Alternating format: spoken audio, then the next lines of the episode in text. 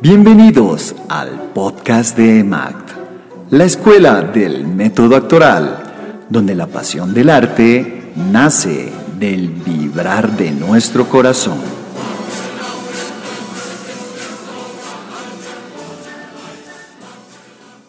Hola a todos, bienvenidos a esta sección llamada ¿Sabías qué?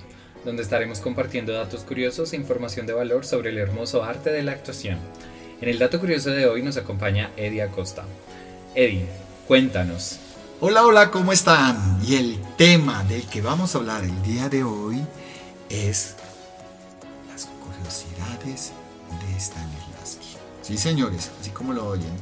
Resulta que en la época del siglo XX todo era muy sobreactuado, todo era muy acartonado. Y resulta que hubo una revolución y nació el naturalismo, así como lo oyen, que es una de las corrientes más influyentes del siglo XX. Y el pionero de este es Konstantin Stanislavski, así como lo oyen, el padre del método actoral, que como dato curioso no se llama Stanislavski, su nombre real de cuna es Konstantin Sergeyevich y resulta que proviene de una de las familias más pudientes de Rusia, con mucho billete, con muchos rublos. Les cuento que en 1888 Nemoris Danchenko fue a una de las obras dirigidas por Stanislavski. Y resulta que estos dos personajes congeniaron demasiado bien, tanto así que fundaron el Teatro de Arte de Moscú en 1897 el TAM, el cual, pues el objetivo de este teatro era acabar con la sobreactuación, que era la forma de interpretar el siglo XX. Bueno, Konstantin Stanislavski no la tenía tan fácil para iniciar su método. Así que conoció a Anton Chekhov, uno de los mejores dramaturgos de la época. Resulta que Anton escribía de una manera muy, muy naturalista. Sus personajes, los personajes de sus obras tenían mucho subtexto. Estas obras sirvieron como campo de prueba para su método y montaron La Gaviota. Sí, señores, que es una de las obras más exitosas de Anton Chekhov en 1898. Tanto así que La Gaviota pues es el logo del Teatro de Arte de Moscú. Y en 1922 llegó la Revolución Rusa. Esto produjo que se dividiera el teatro de Moscú. Danchenko se quedó en Rusia, pero Stanislavski decidió irse a los Estados Unidos, sí señor, con dos de sus pupilos, Boleslavski y Ouspenkaya.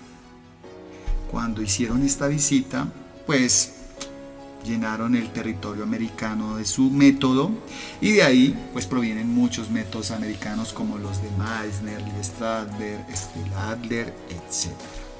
En resumidas cuentas, el método de Stanislavski pues no es tan complicado como muchos creemos. Este se divide en dos, el trabajo del actor sobre él mismo y el trabajo del actor sobre el papel. En el trabajo del actor sobre él mismo, pues el actor desarrolla todo sobre su vivencia, sobre lo personal. Y el segundo punto es como la encarnación, ¿no? Eh, por otro lado, vemos que el trabajo del actor sobre el papel desarrolla es cómo los actores deben crear personajes sobre las obras que montan. Y para terminar, voy a contarles una súper anécdota. Resulta que el señor Stanislavski pues hacía laboratorios con todos sus alumnos. Y resulta que como todo gran maestro tuvo un gran alumno y este gran alumno se llamó el señor Michael Chekhov, sí señor. Este fue uno de los alumnos insignia de Stanislavski. Un día en uno de sus laboratorios Stanislavski les pidió a sus alumnos que desarrollaran un ejercicio de memoria afectiva. Este pues trata de las experiencias personales del actor, ¿no? Resulta que Michael decidió hacer algo muy emotivo, muy sentido, muy dramático. Tanto así que conectó tanto con su público que terminó el ejercicio y todos, wow, le aplaudieron. Stanislavski estaba muy orgulloso de su alumno.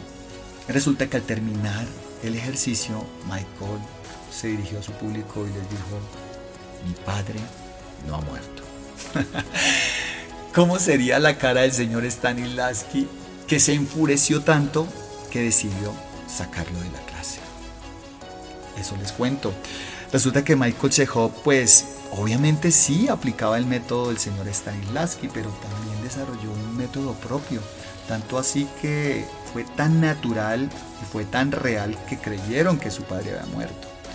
Entonces, pues para terminar, creo que todos debemos prepararnos a conciencia y estudiar todas las técnicas que existen en el método actoral, pero también debemos desarrollar nuestra propia técnica porque nada está bien y nada está mal. Entonces, ánimo, ánimo a todos esos soñadores, todos esos actores en potencia. Sigamos preparándonos, sigamos estudiando y desarrollemos nuestra propia técnica.